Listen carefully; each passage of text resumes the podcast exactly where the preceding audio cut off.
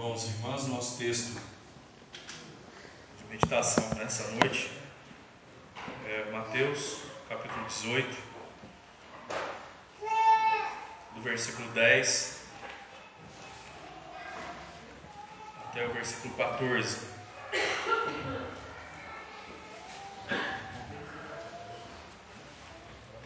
Aos irmãos que têm acompanhado os estudos de quarta-feira, alguns itens ouvirão novamente. Menos alguns itens aqui. Nós temos falado sobre as parábolas de Jesus, aliás, já fica inclusive o convite aos irmãos que podem participar, né, queiram estar na igreja, na igreja, né, para esse tempo de estudo que tem sido aqui, é, por causa da palavra de Deus, né, por ela, acima de tudo, tem sido de fundamental importância. Então, a parábola aí chamada na nossa versão de parábola da ovelha perdida, ela vai dizer assim: Vede, não desprezeis a qualquer destes pequeninos, porque eu vos afirmo que os seus anjos nos céus veem incessantemente a face de meu Pai Celeste. Porque o Filho do Homem veio salvar o que estava perdido. O que vos parece? Se um homem tiver cem ovelhas e uma delas se extraviar, não deixará ele as, não deixará ele nos montes as noventa e nove indo procurar a que se extraviou? E se porventura a encontra, em verdade vos digo que maior prazer sentirá por causa desta do que pelas noventa e nove que não se extraviaram. Assim, pois, não é da vontade de nosso ou de vosso Pai Celeste que pereça um só destes pequeninos. Até aqui então a nossa leitura, irmãos e irmãs, na iluminação do Espírito Santo de Deus, queremos caminhar ansiosos, né, desejosos, na verdade, que Ele fale conosco por meio do texto sagrado. Eu quero destacar, antes de mais nada, o versículo 11.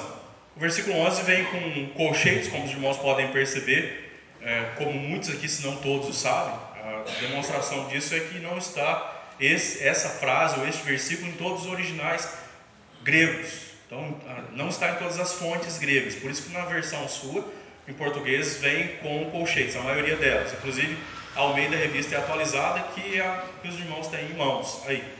Isso porque o Filho do Homem veio salvar o que estava perdido. Esse salvar aqui é o sócio do grego, que aponta para resgatar ou garantir a salvação, recuperar. Também ele aponta para pastorear, para manter são e salvo ou conduzir. Jesus está deixando claro, na verdade, a sua missão, que lógico é ser o sacrifício perfeito de Deus, né, para aplacar a ira do próprio Deus em favor de pecadores. É lógico que nós não somos universalistas por todo mundo do mundo, não, pelo povo de Deus. É lógico, é bom lembrar disso.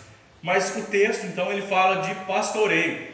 Na metáfora ou na história, todos aqui bem sabem que parábola é uma história. Uma história que aponta para algo real, para aquilo que é verdadeiro. No caso, a parábola de hoje aponta para a realidade do pastor.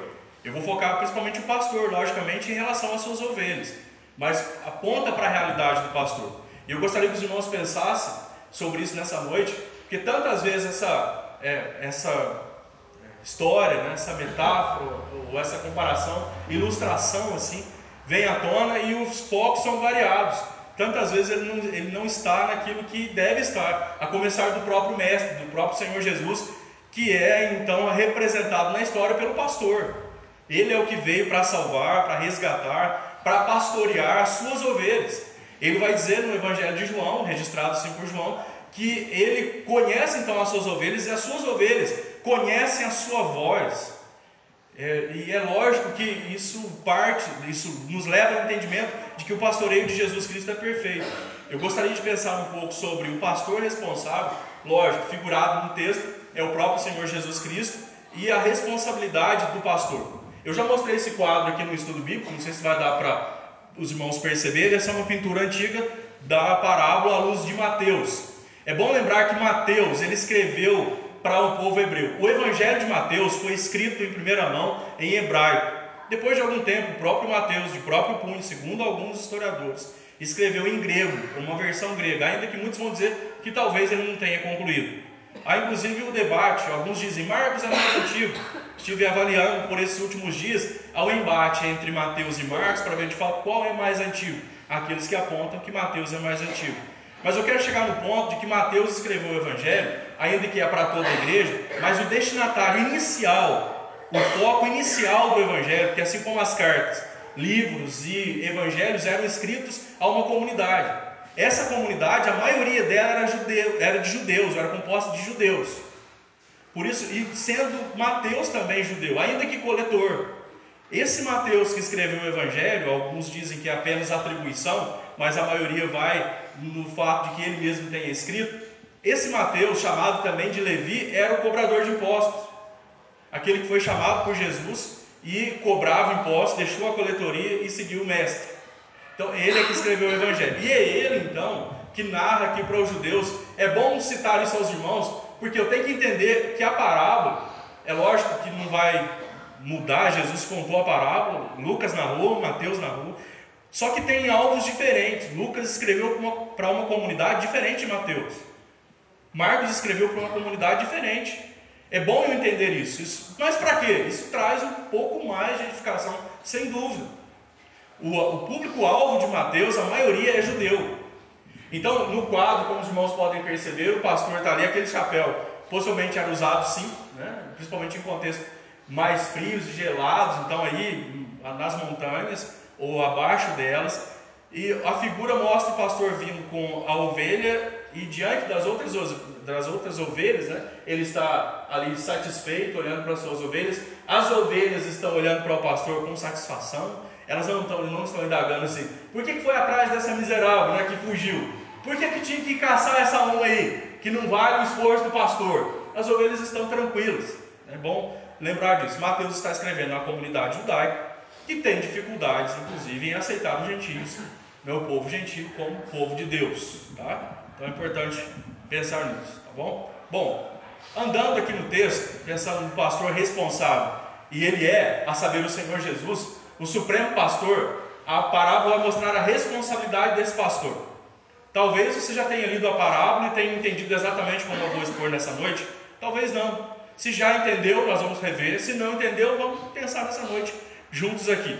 O versículo 10, então, como nós já observamos, diz: Vede, não desprezeis qualquer destes pequeninos. Ainda que Jesus usou no contexto mais próximo aí a comparação das crianças, pequeninos aqui não é exatamente criança, tá? Então nós vamos explicar isso um pouco à frente. Mas esse não desprezeis aqui, do termo grego, aponta para pensar pouco ou manter um insulto ativo.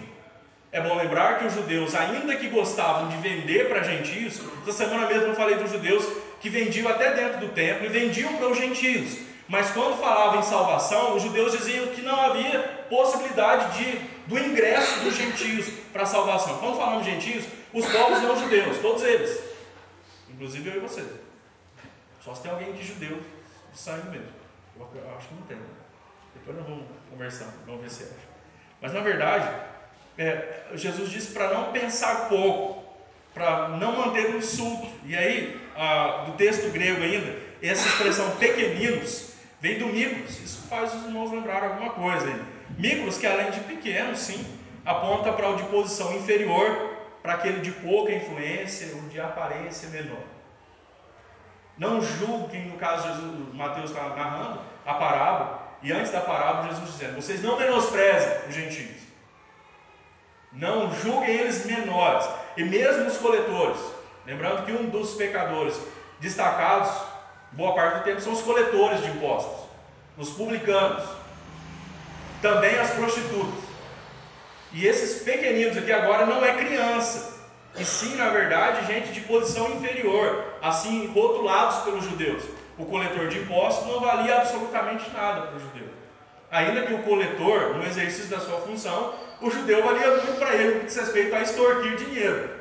Eles tinham a guarda consigo, ou o Império Romano, Romano os aprovando, então, inclusive, por isso que eles eram odiados aí.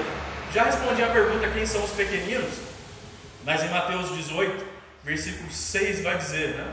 Qualquer, porém, que fizer tropeçar a um destes pequeninos que creem em mim. Quem são esses pequeninos? Aqueles que de diferentes posições creem em Jesus Cristo. Melhor lhe fora que se lhe pendurasse ao pescoço uma grande pedra de moinho Talvez a maioria aqui sabe bem o que é uma pedra de moinho, né? Talvez alguns não saibam. A pedra de moinho, lembrando, via de regra, muito pesado, varia o tamanho, mas é a pedra que rolava, alguns tem moinho e moinho, né? E a, na, na fricção de uma na outra moinho, então, o milho. E essas pedras são pesadas, pedra de moinho. Acho que todo mundo aqui já viu, já tem uma noção do que Jesus está dizendo. É melhor pendurar uma grande pedra no moinho ao pescoço e, e se ser lançado ao mar do que fazer tropeçar um destes que creem em mim. Pequeninos também aqui citado. Não é literalmente criança agora aqui. Tá? Bom, um paralelo em Lucas, na mesma parábola, nós temos aproximando-se Jesus, ou de Jesus, perdão, todos os publicanos e pecadores, os coletores, demais pecadores, prostitutas, inclusive, para o ouvir, murmuravam então os fariseus e escribas, dizendo: Este recebe pecadores e come com eles. Então são esses pequeninos, são esses aqueles que Jesus vai dizer. Jesus não é apologista da, é, da prostituição ou da falta de honestidade, tanto que coletores como Mateus, como Zaqueu, abandonaram a vida pregressa, injusta, desonesta e seguiram o Mestre, como cristãos de verdade. Bom, por que, que Jesus fez uma comparação com os anjos? Antes de seguir à frente, antes de seguir viagens, é necessário resolver algumas coisas, porque pode ser que nunca te perguntaram, pode ser que já perguntaram, pode ser que alguma vez alguém venha te perguntar daqui para frente. Alguém, por exemplo, acreditando em anjo da guarda, vai dizer assim: cada um tem um anjo da guarda. Então cada um tem o seu protetor. Aí você vai dizer: não. Ele responde você: tem, porque Jesus falou em Mateus lá no capítulo 18, quando ele conta a parábola, que cada um tem um anjo, porque ele falou que os anjos destes assistem diante de Deus. Muita gente diz que o versículo lá está se referindo ao anjo da guarda. Nada disso. Alguns irmãos aqui já me ouviram falar que não se trata então do anjo. A comparação que Jesus faz, né, até num tom mostrando que os anjos, que até têm uma aparência em alguns momentos de grandes, e não são, são criaturas, eles assistem diante de Deus. Assim, não podem ser menosprezados aqueles que o homem julga pequeno, como publicanos, é, os pecadores lá, que podem ser os, um dos eleitos de Deus, aqueles que morarão ou vão é, estar com Deus tabernaculando, Deus que tabernacula, né, que mora com seu povo. Pode ser que este, que é menosprezado pelo judeu hoje, pelo judeu, no caso, na fala de Mateus, seja um daquele que vai compor o reino dos céus. Parece difícil em primeiro momento, eu me lembro aqui da fala de João em Apocalipse, quando ele diz: Eu, João, sou quem ouviu e viu estas coisas. E quando as ouvi e vi, prostrei-me ante aos pés do anjo que me mostrou essas coisas para adorá-lo. Então ele me diz: Vê, não faças isso. Eu sou conservo seu, você é servo, eu sou servo do servo. E dos teus irmãos, os profetas, e dos que guardam as palavras deste livro. Adora a Deus. Então é um dos versículos, inclusive, aliado àquilo que Jesus falou lá na parábola, ou antes de contar a parábola, que diminui os anjos. Já falei na igreja, isso é para matar culto a anjo. Houve um período na história que o povo cultuava anjo. E há movimentos novos que se levantam que é anjo. Põe anjo aqui, põe outro lá, põe numa ponta, outro no altar. Anjo é anjo, é servo do servo, é criatura de Deus. Há os anjos não caídos, preservados no seu estado original, anjos caídos. Anjo é anjo. Numa época em que nós temos o próprio Espírito Santo de Deus em nós, eu não vou desejar os anjos. Jesus cita num tom meio pejorativo, quando ele diz: Não menospreze um desses pequeninos, porque eles podem ser um daqueles que vão assistir diante de Deus. Porque, como os anjos, que podem ser julgados pequenos, mas mesmo, mesmo pequenos, eles assistem constantemente, diariamente, diante do Criador. Uma tradução mais próxima, eu acredito que ajuda né, nessa questão do versículo 10. Assim fica na, na posição do texto grego, exatamente como consta lá. Estai atentos, não pensem pouco de nenhum só de posição inferior, no caso destes. Digo, pois, a vós que os anjos, eles mesmos, nos céus, por todo o tempo contemplam a face do Pai, que é meu, o que está no céu. Detalhe: os anjos não se referem aos publicanos, ou seja, Jesus não está falando dos anjos da guarda dos publicanos. Ele está dizendo, eles são pequenos aos olhos de vocês, mas cuidado, Porque anjos que são pequenos, são conservos ou são servos dos servos, assistem diante de Deus. Cuidado para você não estar julgando o eleito de Deus que vai morar a eternidade com Deus. Essa é a interpretação, irmãos. A não ser que você acredite em anjo da guarda. E não há base bíblica para isso. Essa é a questão aqui. Ah, o nosso assunto é o pastor responsável e a responsabilidade do pastor. Só que não dá para ir para frente sem tocar em alguns pontos relevantes para a igreja. Talvez você seja perguntado, eu quero que a igreja esteja instruída e apta a defender a sua fé. Você acredita em anjo da guarda? Não, mas como é que você faz com Mateus 8,10? A referência aqui é uma comparação que Jesus faz, não é referência a anjo da guarda. Tem gente que interpreta assim: Jesus falou, não menospreze os publicanos, esses pequeninos, porque os anjos deles, os anjos da guarda deles, estão diante de Deus. Nada disso. Isso não procede. Inclusive aquele que está em Cristo não tem anjo da guarda. Ele tem o próprio Espírito Santo de Deus nele. E mesmo no Antigo Testamento, ninguém jamais teve um anjo exclusivo. O meu anjo da guarda, né? O meu anjo da guarda vai comigo. Você, na verdade, nasceu do paganismo. A ideia é de que cada um, além do seu próprio espírito, tem um anjo da guarda, tem um espírito protetor. Não tem, irmão. É o seu e o Espírito Santo. Louvado seja Deus, porque nós estamos falando de um espírito que é maior que anjo. Eu me lembro do Antigo Testamento, antes de ir adiante, quando Moisés, a ele foi anunciado por Deus: Eu não vou mais adiante de vocês, o povo pecou, vai no anjo com vocês. Moisés respondeu a Deus assim: Senhor, não, se o Senhor não for à nossa frente, não nos faça sair daqui. Moisés aceitou anjo, tem gente hoje querendo anjo. Vai sair de viagem, ora a Deus. Se Deus quiser usar um anjo, é a vontade de Deus. Mas não precisa ficar orando para anjo. Não, Senhor, põe três anjos no teto do carro, quatro diante do carro, quatro atrás do carro, mas os dez na lateral do carro. Põe, é, para de gostar de anjo, né? Anjo é servo do servo. Nós temos o próprio Deus conosco. Deus usou, usou na Escritura e usa quando quer. Agora se esbarra no culto aos anjos, na ideia de querer anjo. Um anjo aqui. Senhor, guarda. O Deus onipresente faz presente com o Espírito Santo de Deus. Aliás, nós estamos falando de pastorear, né? E é bom lembrar isso, que somos pastoreados pelo próprio Deus e agora amparados pelo, pelo Paráclito, pelo próprio Espírito Santo de Deus. Então eu vou na linha de Moisés. Vou querer o anjo? Não, nós temos o privilégio de ter o maior. Quando Deus quiser usar o anjo, aí tem gente que se empolga. Tem anjo com caneta, anotando seu pedido, tem anjo com isso, com aquilo. Para de anjo! Para de anjo, alguém passa na rua entende isso. Os irmãos estão entendendo. Mas querer anjo de todo lado, de todo, de todo jeito. O que Cristo está dizendo no texto não põe palavra na boca do mestre. Ele não está falando que os anjos daqueles homens, como se eles tivessem espíritos guardadores. Não tem. Jesus não está dizendo isso.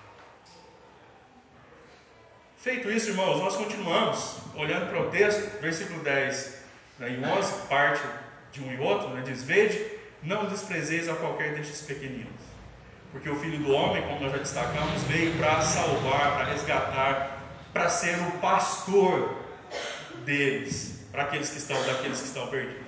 Entramos então na parábola. E Jesus cita, ou Jesus conta, melhor dizendo, como está na nossa versão. O que vos parece? Se um homem tiver 100 ovelhas, desde o início eu quero lembrar os irmãos, são 100 ovelhas.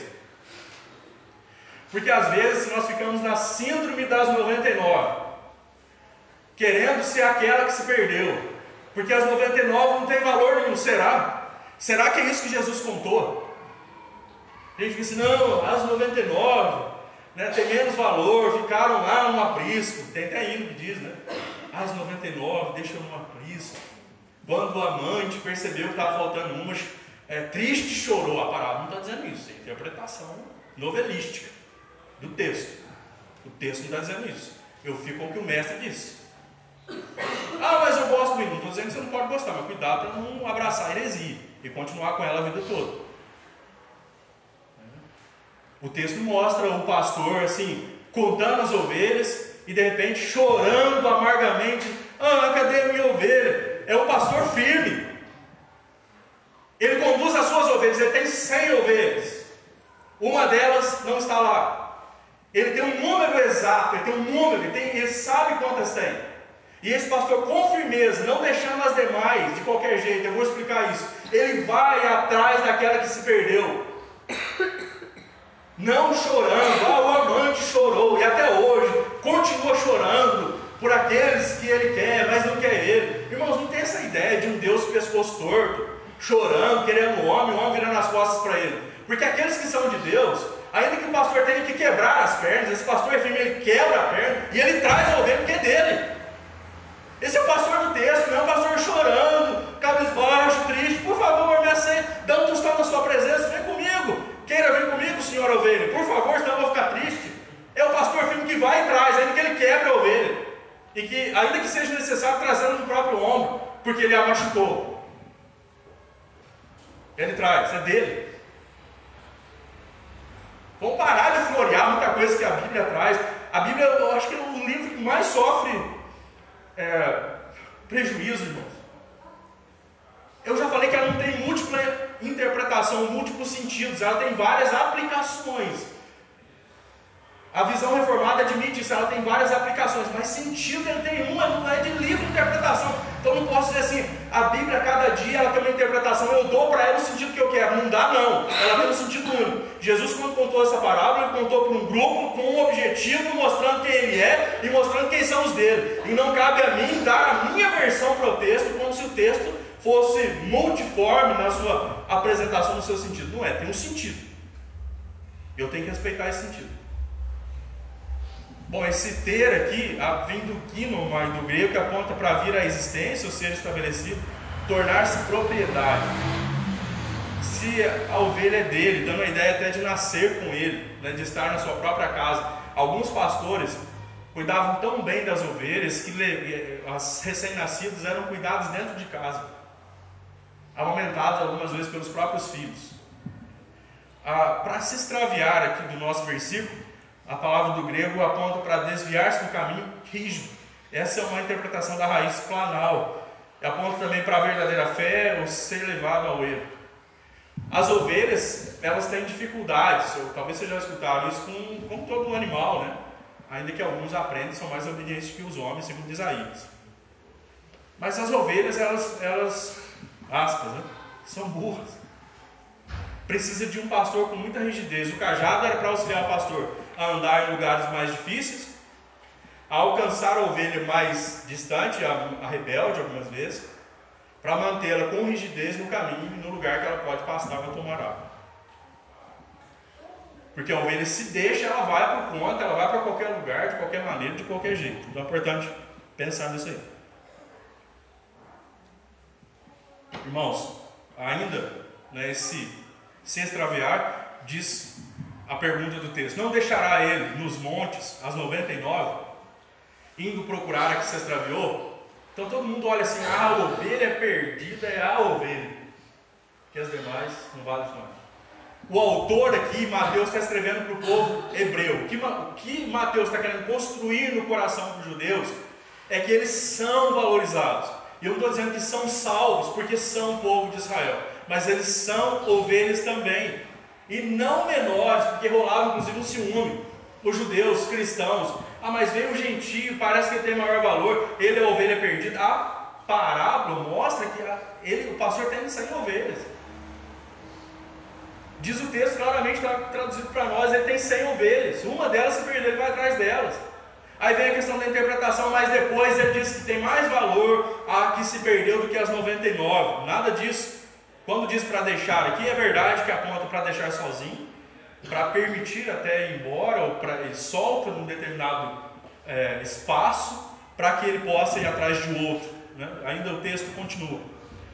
Não deixará ele então nos montes, as 99, indo procurar que se extraviou. Esse nos montes, a raiz aqui aponta para de cima, ou em cima de, ou ao lado de, na base do monte dependia do momento. Essa palavra ou essa preposição é bem colocada, porque o pastor, quando ele tinha o prejuízo de uma ovelha perdida, ele então procurava os lugares, é, os lugares reservados, lugares é, seguros, para deixar as ovelhas, as demais ovelhas, ir atrás daquela que se perdeu. Então as 99 não foram deixadas de qualquer maneira para trás, elas foram guardadas nas montanhas, e na maioria das vezes o pastor deixava numa distância que ele podia ver a ovelha, né? inclusive numa distância em que ele pudesse escutar qualquer barulho que viesse a acontecer, ele procurava o melhor pasto, mais reservado, nos montes, preferindo às vezes lugares mais altos, para dar eco e ter possibilidade de correr. Por que, que pastores, irmãos, lembram de Davi usando funda?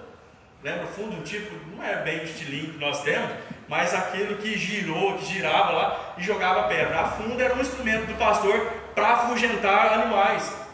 É mesmo Davi que diz que lutou com alguns animais para proteger as suas ovelhas, porque o pastor cuida de todas. A ideia do texto, e o judeu vai entender, o judeu entendia o trabalho do pastoreio, porque era comum eles, eles criavam ovelhas, é bom nós entendermos isso, quando Jesus diz, o pastor tinha 100 ovelhas, uma vai embora. Ele deixa então as 99, de que maneira que ele deixa as 99? Menosprezando? Não, ele deixa em lugar seguro, visível, em que ele continua cuidando. A figura que eu mostrei para os irmãos demonstra bem o que Mateus quis dizer. O pastor retorna, no caso de Mateus, percebe que é diferente do relato de Lucas, nós não vamos pôr Lucas hoje aqui, mas ele volta para o contexto das ovelhas, ele volta com a ovelha nos ombros para ajuda das demais ovelhas, que estão bem guardadas, não foram esquecidas. E o último versículo, espera, nós vamos chegar lá se Deus quiser. Até meia-noite nós vamos chegar lá. Não, nós vamos terminar antes. Mas aguarda que nós vamos chegar lá. Na verdade, o pastor deixa em lugares seguros as suas ovelhas. Tá? Por isso, em primeira mão, ou primeiro lugar aqui, meus irmãos, eu gostaria de pensar que esse pastor responsável, vislumbrando a sua responsabilidade eu destaco o zelo com todas as ovelhas. Quando é citado nos montes, ele, ele deixa as 99 nos montes. Detalhe, ele, não é que ele vai, ele larga, ele larga as ovelhas e vai para os montes. Não, ele larga nos montes, em lugar seguro, onde ele pode ver, cuidar, onde ele pode correr, socorrê-las. Ele deixa em lugar seguro as 99 para que possa ir atrás das demais. Entendendo o contexto de Mateus, escrevendo para judeus, ele está querendo dizer para os judeus: não tem que ter ciúme dos gentios. Deus salva gente de Israel, gente que tem a instrução desde muito cedo, e ama e cuida, e é ovelha, assim como o gentio que vem depois, que é a ovelha desgarrada, que Deus vai ter que tratar, quebrar, trabalhar e trazer para o convívio das ovelhas. É o pastor que faz isso. É ele que vai trazer. Mas ele tem um zelo com todas as ovelhas, se os irmãos me entendem. Nosso tempo é curto, não dá para é, esmiuçar mais, mas a grosso modo, em primeira mão, o que me chama a atenção é a responsabilidade desse pastor. Ele não abandona no sentido pejorativo, senão eu encontro falhas na história. Ele deixa as ovelhas para ir atrás de outro, mas em lugar seguro, para que ele tenha condição de socorrê-las. Ainda, no mesmo versículo, né, diz que ele saiu então a procurar, essa expressão para procurar vem do Zetel, que aponta para exigir ou deliberar, buscar com autoridade. Eu já disse aos irmãos, o pastor do texto não é aquele que vai pedir, por favor, ovelha, você quer vir comigo? Ele é o que traz a ovelha. Ele traz a ovelha, ele busca a ovelha. É dele. Ele tem cem ovelhas. Não se esqueçam, irmãos. Uma delas abandonou o caminho rígido. A conduta do pastor, que é com amor, mas é com firmeza. O cajado que é para proteger, mas também é para corrigir. Que é para auxiliar o pastor na sua caminhada, mas auxiliá-lo também a buscar a ovelha, livrando ela do perigo. E muitas vezes dói. Dói mesmo. Mas irmãos, ainda para, a partir dessa expressão aqui, indo procurar a que se extraviou, me lembra que o pastor, ele tem domínio sobre a sua ovelha. Ele tem cem. Mas falando então de cada uma delas, se tem uma que se extraviou, ele tem autoridade sobre ela. Mateus é alguém que tem autoridade para dizer isso, porque Mateus, na verdade, ouviu a voz do pastor e Mateus estava na coletoria. O que era a coletoria? O lugar da reunião dos publicanos. Mateus era chefe de publicanos. Ao que tudo indica, como Zaqueu, ele é o que tinha maior lucro, maior renda. E perceba que quando Jesus chamou ele, ele abandonou a coletoria e foi atrás do mestre. Não é porque Mateus era bom, é porque o, o pastor foi lá e buscou ele com um cajado. Ele pode resistir? Quando Jesus falou, vem e me segue, ele pode dizer, não, mas o meu rico dinheirinho, não, mas as minhas coisas, ele foi, é dele. Mateus se encaixa aqui no texto, ou Levi se encaixa no texto. Quando o pastor foi buscá-lo, ele não pôde dizer não. O pastor foi lá é minha ovelha, vai comigo. Assim como quando foi na casa de Zaqueu. Irmãos, nem Mateus e nem Zaqueu, não pensem vocês que mudaram de vida porque ah, eles decidiram por eles se tornarem homens bons. Não, é o pastor que enganchou lá o cajado no pescoço dos dois, inclusive deixando claro na casa de Zaqueu: este é filho de Abraão, este é ovelha, é um dos membros do reino de Deus. Por isso Zaqueu pode dizer de maneira voluntária: Senhor, se eu roubei alguém, eu vou devolver. Né? Quatro vezes mais. Antes ele disse: Eu vou dar aos pobres metade dos meus bens. Diferente disso, porque aquele que foi intitulado jovem rico não fez tal coisa. Por que, que um é melhor do que o outro? Ou é a graça de Deus que atua? Ou é a ação do pastor acima de tudo na ovelha? O pastor tem domínio na sua ovelha. Eu falei de Zaqueu também, muito semelhante a, a Mateus, né? Em relação a Mateus, Jesus passou na coletoria perto disso, me siga. Ele abandonou e foi. Zaqueu subiu na árvore, na árvore para ver Jesus. E quando Jesus passou, disse: Desce aí, me convém ficar na sua casa. Então, é, a busca do pastor é muito certeira. Não tem falhas. E louvado seja Deus por isso. Eu entendo. Em 93, eu disse, eu aceitei Jesus. É verdade, teve uma reação minha. Mas antes a reação ou ação de Deus. É o pastor que me enganchou, que me puxou, que usou o cajado e me trouxe. Ele escolheu, me escolheu antes, e segundo Paulo, antes da fundação do mundo na carta aos Efésios. O pastor tem domínio da ovelha. Uma tradução mais próxima, me permito aqui citar, irmãos e irmãs, ficaria do versículo. Como você julga? Se nascer, ou se nascer, né, vier à existência, para um certo homem, sem ovelhas, e se desviar do caminho rígido, uma delas, não deixa ele as 99 em cima dos montes, lugar seguro, indo exigir a que se desviou do caminho rígido, quiserem, pode depois anotar, passa aqui tranquilamente. Quiser averiguar lá dos textos, gregos, dos textos gregos tranquilamente. Essa é uma versão que cabe, ou perdão, uma tradução mais próxima ao pé da letra do texto grego. Tá? Então, o pastor vai atrás daquela que se desviou com exigência. É dele. Então, o texto, se os irmãos me entendem, não mostra um pastor numa estrutura frágil, chorando, derramando lágrimas, ele vai atrás da ovelha que é dele. Pastor, mas o senhor está dizendo isso, que dureza. Irmãos, a firmeza de Deus traz segurança para mim. O meu Deus não é fraco. O meu Deus é forte, é firme. E se não fosse assim, eu, eu estaria perdido, vocês estariam perdidos, nós estaríamos perdidos. Se fosse a nossa vontade em primeiro lugar, nós precisamos admitir isso. É por causa da firmeza do pastor, do domínio do pastor. Eu não viria por mim mesmo, eu sou mau, eu sou pecador, eu não ia querer o pastor. É o pastor que me buscou, me quebrou e me trouxe. As ovelhas são dele. Não é a ovelha que está com toda a bola assim, né? Ele inclusive murcha a bola no homem.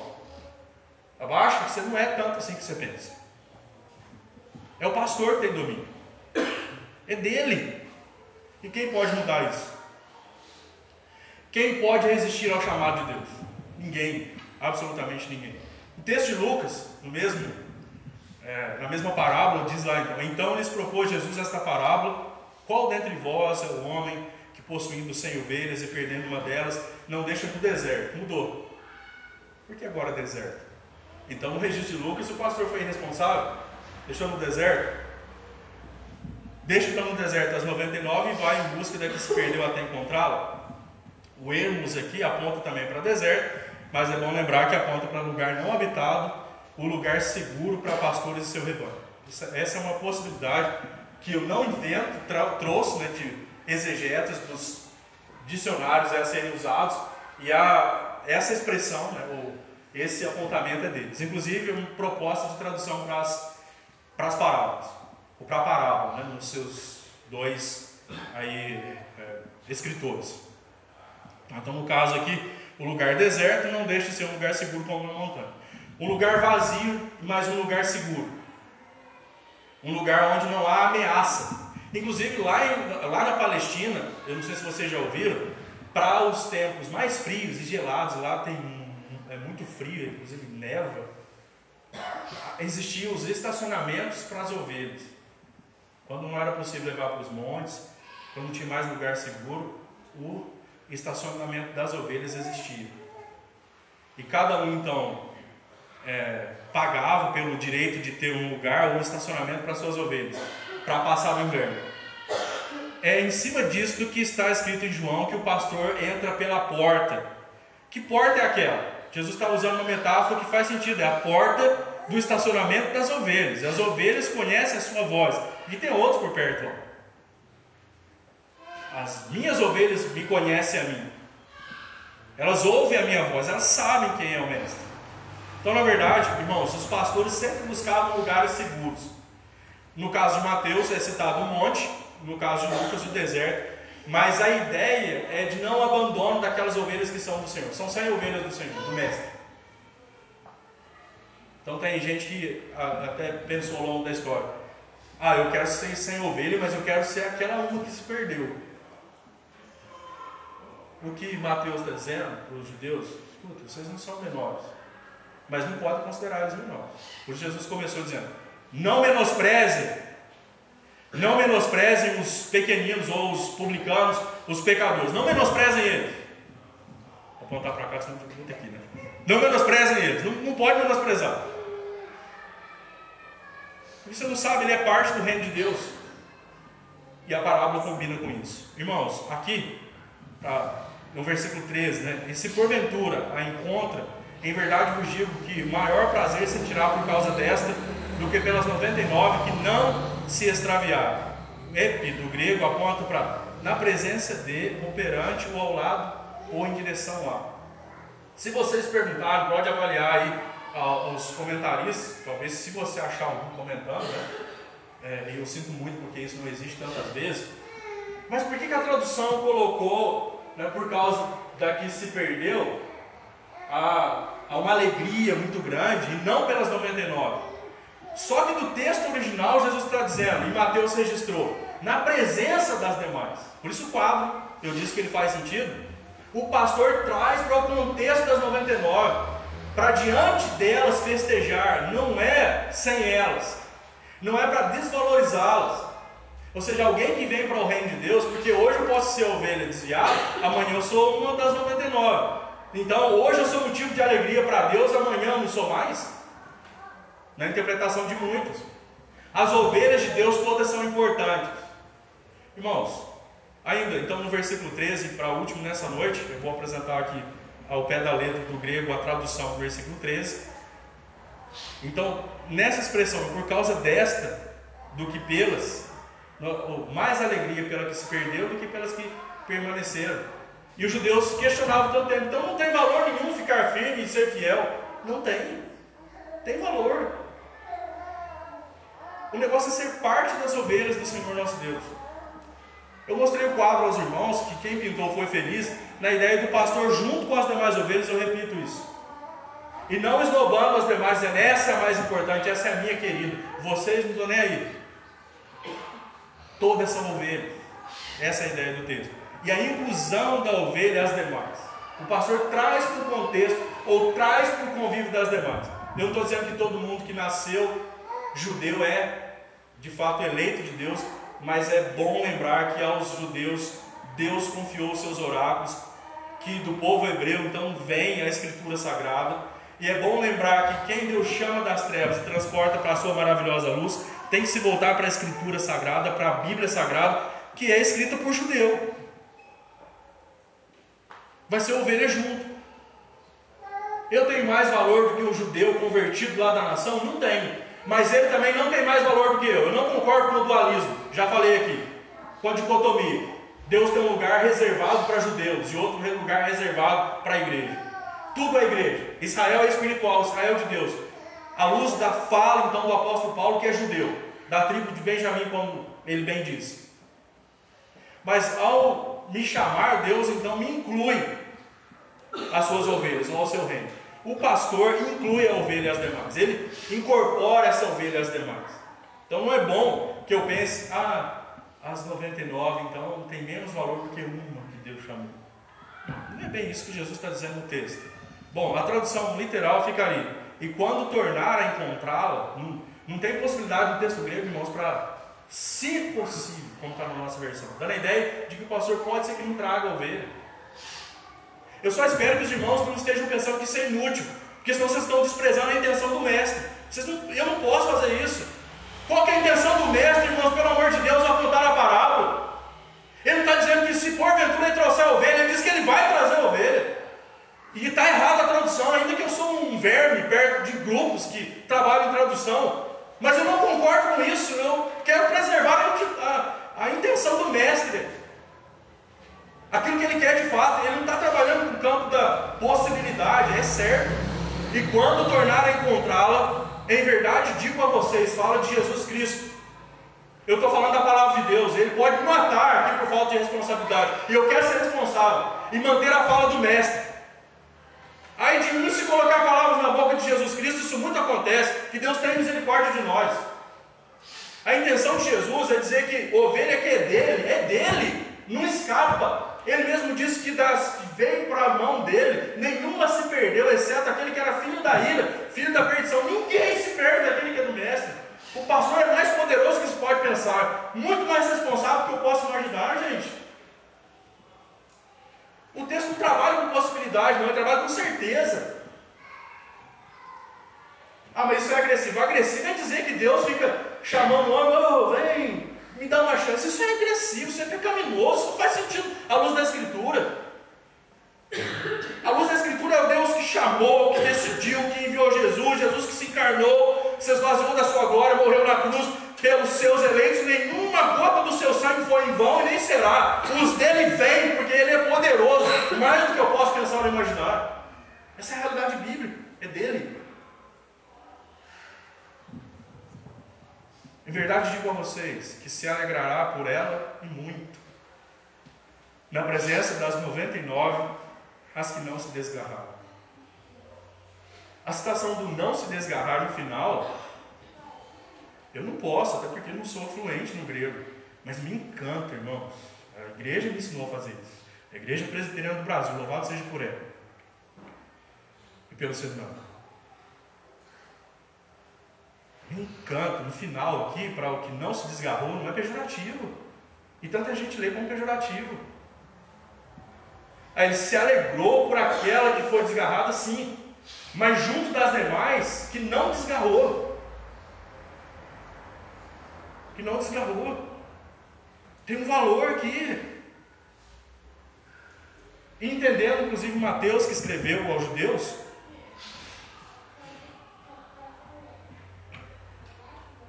ele vai dizer, então, que tem valor ser judeu. Ser judeu convertido a Cristo. Até porque a base do cristianismo é o judaísmo. Tem falado isso constantemente. Isso é fato. E para hoje, né, para a igreja, nós temos um sentido no texto e as aplicações poss possíveis para ele. Para a igreja hoje, quem se mantém firme na igreja, às vezes fica aquela visão, ah, eu nasci na igreja, eu nunca tive aquela experiência de Deus lá, e de repente eu estou fumando, Deus dá um tapa no cigarro, e Deus virar o copo. Né? Eu sempre estive na igreja, sempre fui muito certinho. Então eu queria ser essa ovelha que se desgarrou, porque eu sou uma das 99. Tem valor ser 99. Você nasceu na igreja, nunca teve uma vida pregressa, não queira ter, não queira ter. Tem valor não se desgarrar, não queira ter. Os nossos jovens tantas vezes estão querendo ter, eu nasci na igreja, sempre fui muito santo, louvado seja Deus. Não se desgarra porque tem valor. Ele tem 100 ovelhas, uma que se perdeu e voltou machucado no ombro do pastor. O negócio é ser a ovelha do pastor. E se você não saiu da igreja, não tem problema. Não é menor do que o que veio de fora, não. Mas é que quando chega alguém, aquela festa, eu era, aí eu era isso, eu era aquilo, eu era bandido, eu era trapaceiro, mentiroso agora com Jesus, eu estou diferente. E aquele que está na igreja se sente inferior. Nossa, eu nunca fiz isso. Eu nasci aqui na igreja, cresci vindo aos cultos. Eu nunca fui mal. Sou uma das 99. Que pena. Que pena não. Que bom. O todo. Essa é a mensagem de Mateus para os judeus. Vocês não são menores do que eles, mas também não considerem eles menores. É alerta de Jesus. Vocês não menosprezem, não insultem. Porque desses aqui, ó, pode ser, ou pode ter membros, né? Do povo de Deus. Essa é a questão. Irmãos, indo para o final da nossa fala aqui, paralelo Lucas diz: achando lá no caso, põe-na sobre os ombros, cheio de júbilo, e indo para casa, reúne os amigos e vizinhos, dizendo-lhes: Alegrai-vos comigo, porque já achei a minha ovelha perdida. Uma outra hora eu explico por que em casa, por que não pegou primeiro no deserto. A ideia de Lucas, Lucas é médico, ele está escrevendo para a maioria gentílica, diferente de Mateus. Ele está dizendo primeiro o pastor vai em casa para fazer o quê? Tratar os ferimentos da ovelha. Não é porque ele menosprezou as 99.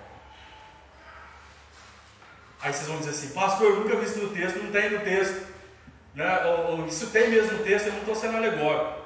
Eu conheço bem a escola da alegoria, e o pregador alegórico é aquele que acha uma coisa no texto que nunca existiu.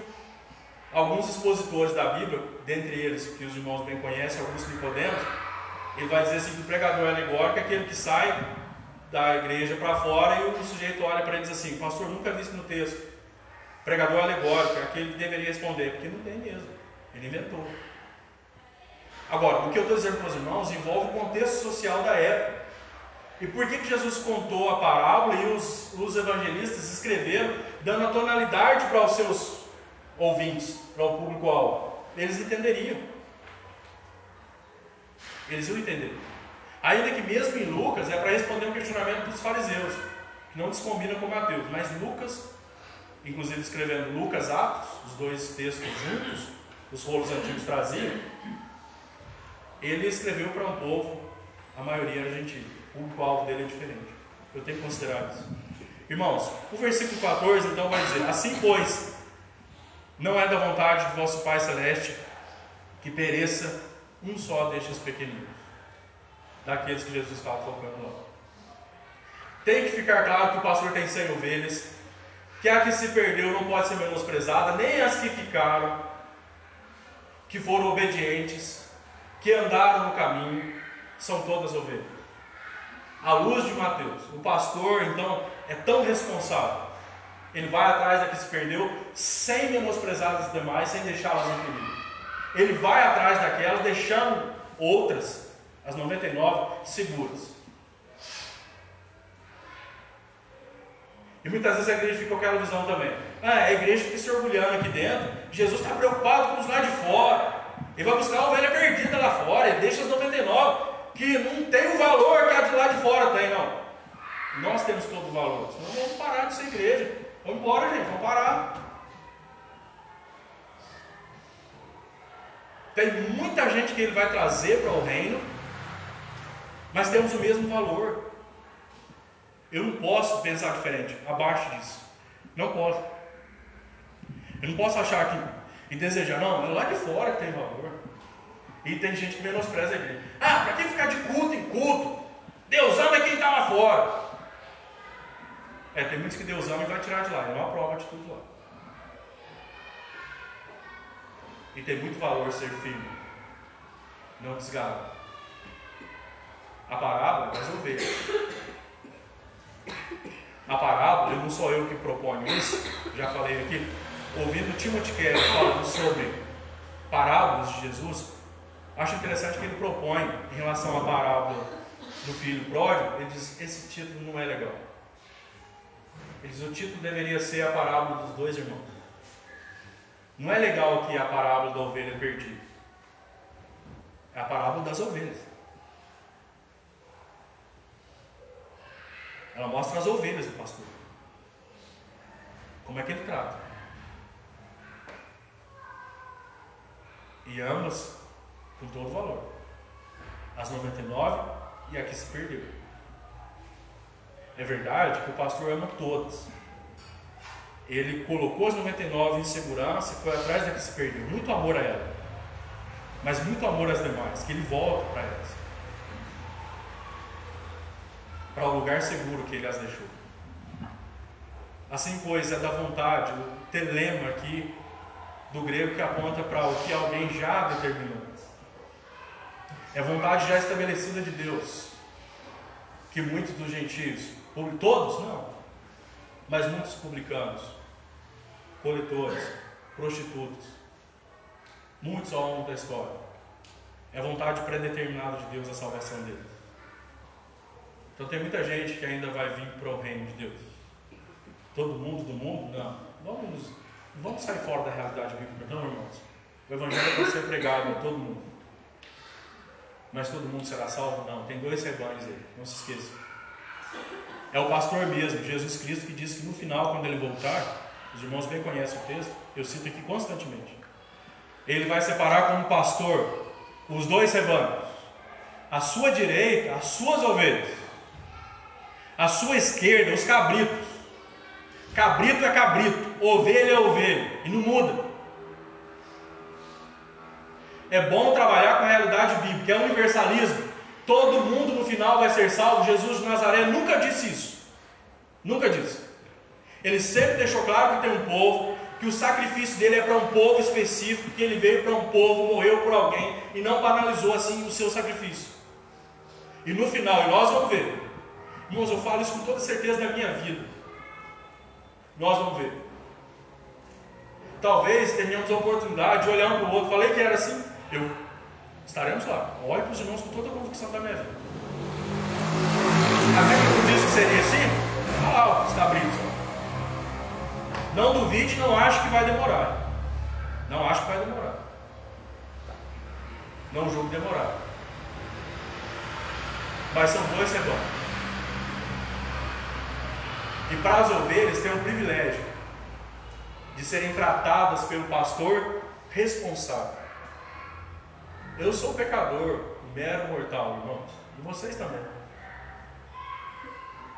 Por nós mesmos nós estaríamos perdidos. Mas dá para dormir tranquilo, porque tem um pastor responsável. Ele cuida das suas ovelhas. Se assim não fosse, nós estaríamos perdidos. Se a ovelha vai para muito longe, se você for, não pense que você vai ficar à vontade. O pastor vai te buscar. E trazer, ainda que tenha que te quebrar. Ele traz. É dele. Você não pode dizer assim, eu me mando. Eu sou mais eu. Eu defino a minha vida. Não define, não. Foi Deus que definiu. Você não manda no seu nariz. O jovem, quando está assim na euforia, pode dizer: Eu mando no meu nariz. Não manda. Deus que manda. Pode fazer o quê? Não manda. Quem ordena é o Senhor Jesus. Irmãos, nós usamos o termo pastor, vou encerrar já. Usamos o termo pastor, né? Para o homem, no caso, a minha função assim como outros, mas eu sou ovelha, como todo mundo. Deus me chamou para o ministério, como chamou os irmãos para as atividades, para vocações que lhes deu. Mas eu fico pensando às vezes assim, se o pastorado fosse assim do homem, nós estaríamos perdidos. E bater um desânimo. Mas o ânimo da minha, vida, da minha vida está no fato de que a igreja é o rebanho do pastor das ovelhas aqui. É ele que manda. É responsabilidade do pastor. Ele, ele é responsável. Ele é responsável. Então, às vezes, o sujeito sai hoje chutando na igreja, gritando. Se ele é ovelha, no tempo de Deus, no melhor tempo, o pastor vai lá atrás dele e traz ele quebradinho. Murcho. Eu confio no pastor da igreja, no Supremo Pastor, tão responsável no Senhor absoluto. Eu confio nele. Irmãos, terminamos então, só lembrando aqui, se os irmãos quiserem anotar, vou denunciar, vou mostrar o pastor, pode aqui anotar, depois eu passo o slide tranquilamente para os irmãos. E diz então a parábola: Como você viu, se nascer ou vier à existência para um certo homem sem ovelhas, e se desviar do caminho rígido, uma delas, não deixa ele, a saber o pastor, faltou a letra maiúscula do ele, tá? As 99 em cima dos montes, num lugar seguro, entre parênteses é dedução de tradução. Indo exigir a que se desviou do caminho rígido, quando e quando tornar a encontrá-la, em verdade digo a vocês que se alegrará por ela muito. Na presença das 99, as que não se desgarram. Na presença é com harmonia. Simples, como os irmãos já sabem. Três coisas para levar para casa. O pastor é responsável. Dá para enxergar a responsabilidade dele. No zelo com todas as ovelhas. No domínio sobre a sua ovelha. E na inclusão, inclusão da ovelha. Aquela que perdeu as demais. Que lhe são valorosas. O pastor tem um rebanho. Ele cuida muito bem desse rebanho. E louvado seja Deus, irmãos, por poder fazer parte desse rebanho. Eu posso, assim como os irmãos, voltar para casa e dormir em paz. Não livre para pecar, é lógico. Mas o pastor está no controle. É ele que cuida. Que Deus nos abençoe, irmãos. Vamos orar. Vamos ficar de pé.